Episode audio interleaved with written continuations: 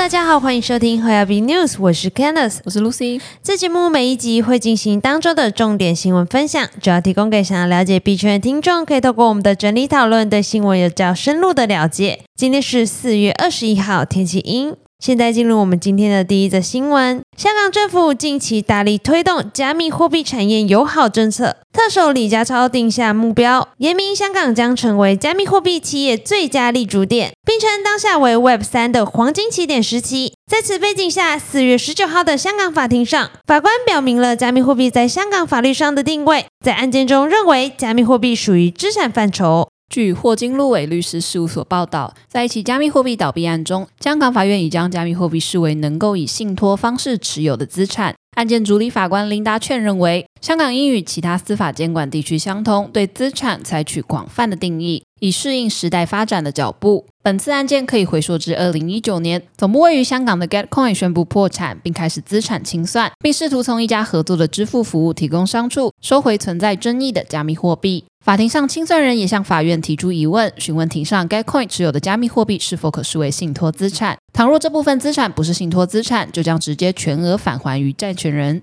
据悉，该交易所在二零二零年十月时候持有价值超过一点四亿港币，约合一千七百八十万美元的加密货币。根据过往案例，将加密货币视为资产并非个例。近期频繁制裁加密货币行业的美国政府，也在法律上承认比特币的资产属性，即使是为了推动税收政策的落地。接下来来看第二则新闻。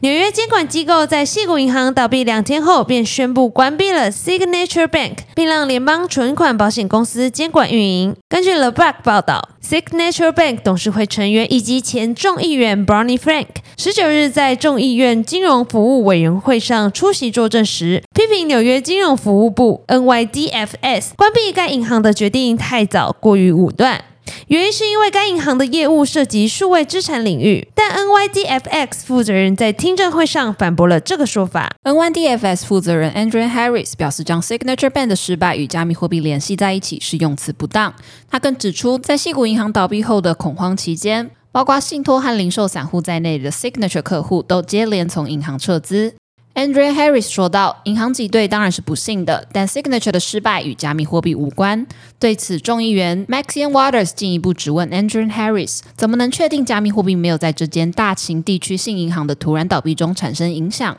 对此，Andrea Harris 回应称。在西谷银行倒闭的那天晚上，Signature 大约有二十 percent 的存款从银行撤出，但在这二十 percent 的存款中，只有二十 percent 是与加密货币相关的存款，剩余的都是普通商业客户。Andrea Harris 表示，他们的存款没有保险，所以他们选择离开银行。因此，我们没有看到由于加密货币存款以及其不稳定性而导致的崩溃。有趣的是，SEC 主席 Gary Gensler 近期在金融服务委员会的听证会上，也试图将 Silvergate 和 Signature 银行的倒闭归咎于加密货币。不仅如此，Gary Gensler 还指出，倒闭银行中最大家的细谷银行为稳定币 USDC 托管了三十亿美元，暗示其倒闭也与加密货币有关。外媒 CoinDesk 援引英国《泰晤士报》报道，为了开发中央银行数位货币 CBDC，英国央行正在组建一个多达三十人的团队。就在上个月底，英格兰银行在招聘网页上新增了数位英镑解决方案架构师和数位英镑安全架构师两个职位，开出最高年薪八万英镑，约新台币三百零二万两千一百六十。表明希望延染对 CBDC 以及相关安全议题及架构模型有深刻理解，并具备足够技术和设计能量，以及探索并开发潜在零售 CBDC 应用的人才。就像世界上的其他央行一样，英格兰银行正在积极探索和发行零售型 CBDC 的可能性。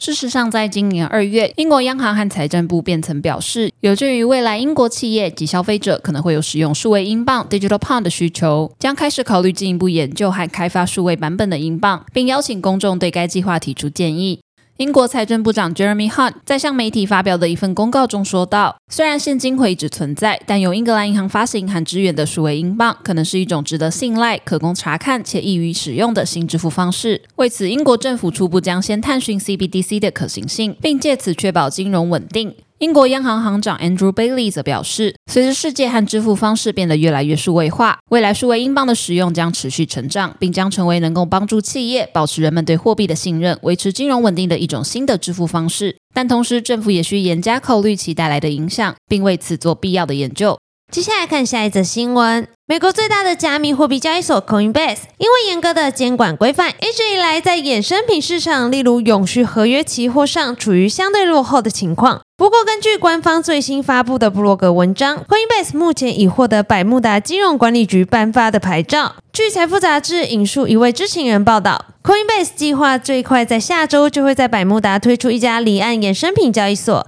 届时可以让总部位于旧金山的 Coinbase 提高全球竞争力，并使其收入基础更多元化。Coinbase 文章中表示，百慕达是二零一八年首批通过全面数位资产监管的金融中心之一。其监管环境长期以来以高度严谨、透明、合规和合作著称。很巧合的是，Coinbase 执行长 Brian Armstrong 在本周稍早才表示，如果美国对加密货币行业的监管还是不够透明、清晰，该交易平台可能会考虑撤离美国。虽然从可行性来说，Coinbase 多年来一直吹捧其在美国的合规守法记录，不太可能会立即计划离开美国。但是从 Coinbase 你在百慕达开设分公司的举动来说，可以合理推测，正在促使更多加密企业逃往海外更友善加密货币的国家。接下来看下一则新闻。摩根士丹利分析师徐纳夏在报告中表示，比特币目前的走势追随着一九七零年代的黄金行情。他表示，两者的投机驱动相似度惊人，比特币似乎也在遵循金价四年周期翻涨的历史。但他也同时强调，如果比特币继续走上黄金的道路，可能会在未来经历一段艰难时期。